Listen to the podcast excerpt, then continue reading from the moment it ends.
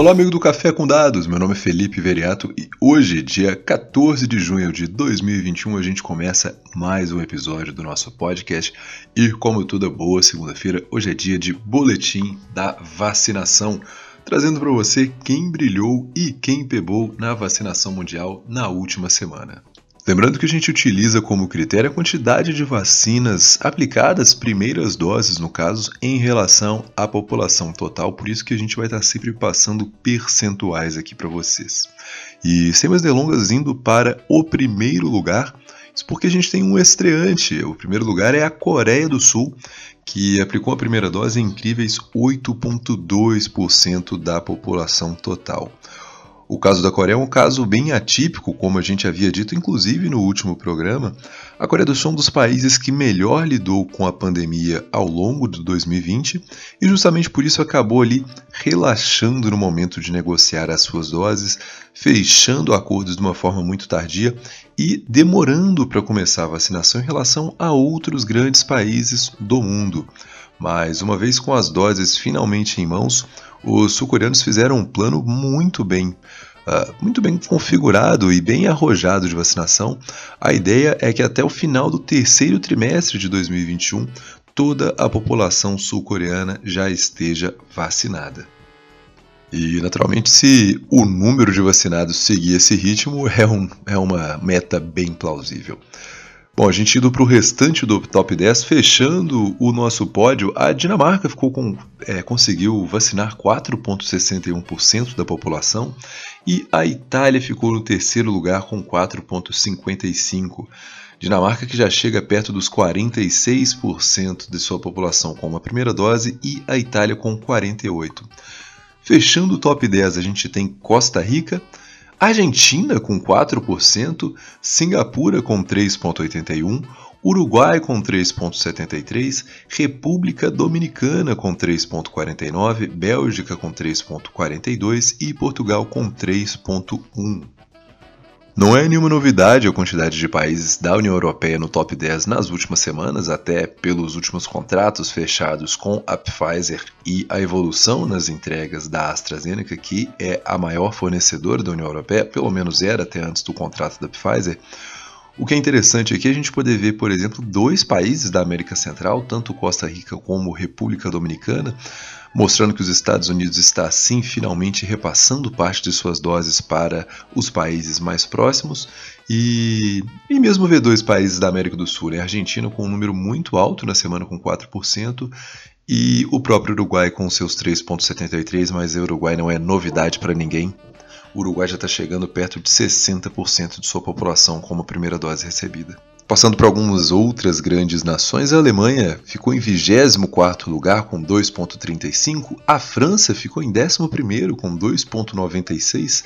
Alemanha e França dentro das duas próximas semanas devem chegar aí a metade de sua população com uma primeira dose, Espanha com 2.52 e Estados Unidos e Reino Unido tal como já dito, claramente reduzindo o ritmo. O Reino Unido com 1,22% ficou em 40 no local do mundo e os Estados Unidos em 64 com 0,77.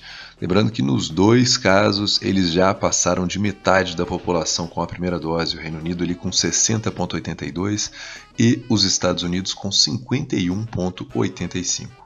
Bom, falando um pouquinho do que interessa dá pra gente. O Brasil terminou na última semana com a 31ª colocação no mundo. Claro que a gente ainda tem pontos de melhoria em relação ao restante do mundo, em relação a outras grandes potências, mas foram 2,08% da população vacinada. Um número muito bom para o Brasil. É, vamos ver se a gente consegue manter esse ritmo. A perspectiva para junho já era muito boa. Junho é o mês que vai ter a maior quantidade de vacinas fornecidas em todo o país e naturalmente a gente espera que isso se espelha na vacinação. E a última semana indica que sim, esses 2,08% é um sinal muito legal. Dentro da América do Sul, o Brasil foi o quarto lugar na semana e isso reflete na sua posição em relação de doses totais ministradas também. Isso porque Chile segue no primeiro lugar, mas seguido muito de perto pelo Uruguai. O Uruguai pode inclusive passar o Chile em relação ao número de primeiras doses administradas muito em breve. Um tem 60,75% da população, frente a 59,9% do outro. Mas a Argentina vem no terceiro lugar sólido, já com 28% de sua população com a primeira dose, e o Brasil fica ali no quarto lugar. A gente atingiu um quarto da população brasileira com a primeira dose recebida nessa semana. E falando um pouquinho de notícias do Brasil, o que fica mais interessante, que traz inclusive um pouco de esperança para a gente, é a antecipação do número de vacinados, antecipação do cronograma de vacinação do governo de São Paulo. A perspectiva do governo é que até o dia 15 de setembro toda a população com pelo menos 18 anos de idade tenha recebido aí ao menos a primeira dose. O dia 15 de setembro já vem sendo inclusive chamado como o Dia da Esperança. A gente sabe que o governo de São Paulo não perde a oportunidade de fazer o marketing, mas nesse caso faz muito sentido. E se você mora no estado, fique de olho no cronograma que foi atualizado, porque pode ser que você tenha a oportunidade de receber a sua primeira dose aí no estado de São Paulo muito em breve. E o último dado que eu acho que vale muito a pena ser passado aqui é relativo à média móvel de mortes. E essa média móvel dos últimos sete dias, quando a gente pega o número do domingo retrasado, o domingo do dia 6 de junho, o número estava em 1.669 mortes por dia. E no último dia 13, no caso ontem, esse número evoluiu para 2 mil mortes. A média móvel subiu consideravelmente na última semana e é um dado que preocupa. No momento que a gente vê cada vez pessoas com um senso de urgência menor, com um sentimento de que a vida já pode voltar ao normal, o vírus mostra que não. O vírus mostra que no momento que a gente abaixa a nossa defesa, os números voltam a aumentar. 2 mil mortes por dia é muita coisa e é o número que a gente tem neste exato momento. E com isso a gente encerra o Café com Dados de hoje. Desejo para você uma ótima semana, uma boa segunda-feira. Segue a gente lá depois no Instagram, no podcast.café com dados e no Twitter no arroba Café com Dados. Um forte abraço.